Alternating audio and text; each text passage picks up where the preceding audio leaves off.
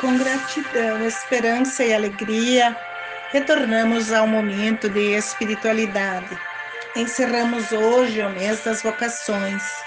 Muita gratidão pelas escolhas feitas e o cumprimento da vocação assumida em benefício da comunidade e de uma sociedade mais justa. De forma especial, louvamos a Deus pelo trabalho de catequistas pela sua dedicação aos serviços prestados às famílias e à comunidade.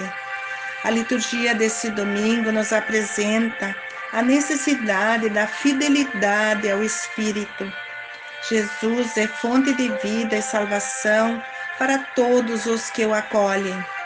O Evangelho nos faz compreender o quanto valem os laços do amor, da misericórdia, da fraternidade e solidariedade. A verdadeira religião supera as exterioridades das aparências valorizadas pelas tradições culturais.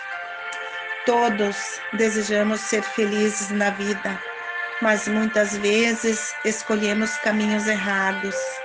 A palavra de Deus nos mostra como encontrar com sabedoria e escolher o melhor caminho para ser mais feliz.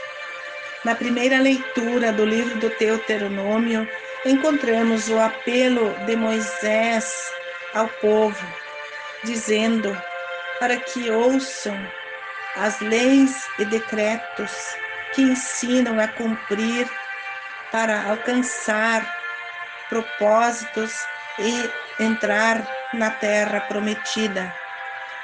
É necessário cumprir os mandamentos e pô-los em prática. Povo fiel usa a sabedoria e a inteligência para construir uma grande nação. A nação que tem decretos e leis justas e as cumpre com fidelidade alcança os seus propósitos. A nação onde decretos e leis não são cumpridos com respeito e fidelidade não alcança seus objetivos e nem seus propósitos. A segunda carta de São Tiago relata que todas as dádivas vêm do alto e para todos da mesma forma. O princípio parte da palavra de Deus. Quem a receber com humildade é capaz de salvar a sua alma. Não adianta ser um mero ouvinte é preciso praticar, não se enganar, pois uma religião pura e sem mancha tem o seu reconhecimento nas atitudes demonstradas, no atendimento da sensi sensibilidade de promover assistência aos menos favorecidos, à viúva e ao órfão em suas tribulações, e não se deixar contaminar pelas injustiças desse mundo. Evangelho de Marcos, no capítulo 7, de 1 a 8, apresenta a prepotência dos fariseus ao questionar Jesus porque seus discípulos comiam sem lavar as mãos, desrespeitando a tradição de todo um processo de higiene antes de comer ao voltar da praça. Jesus respondeu: Bem profetizou o profeta Isaías a vosso respeito. Hipócritas, como está escrito, de nada adianta o culto que me prestam se respeitam e ensinam os preceitos humanos. Abandonais os mandamentos de Deus para seguir a tradição dos homens. Em seguida, Jesus foi perto da multidão e disse: Escutai e compreendei o que torna um homem impuro. Não é o que entra vindo de fora, mas o que sai do seu interior. É do coração humano que saem as más intenções e maldades. Enfim, as coisas ruins saem de dentro para fora.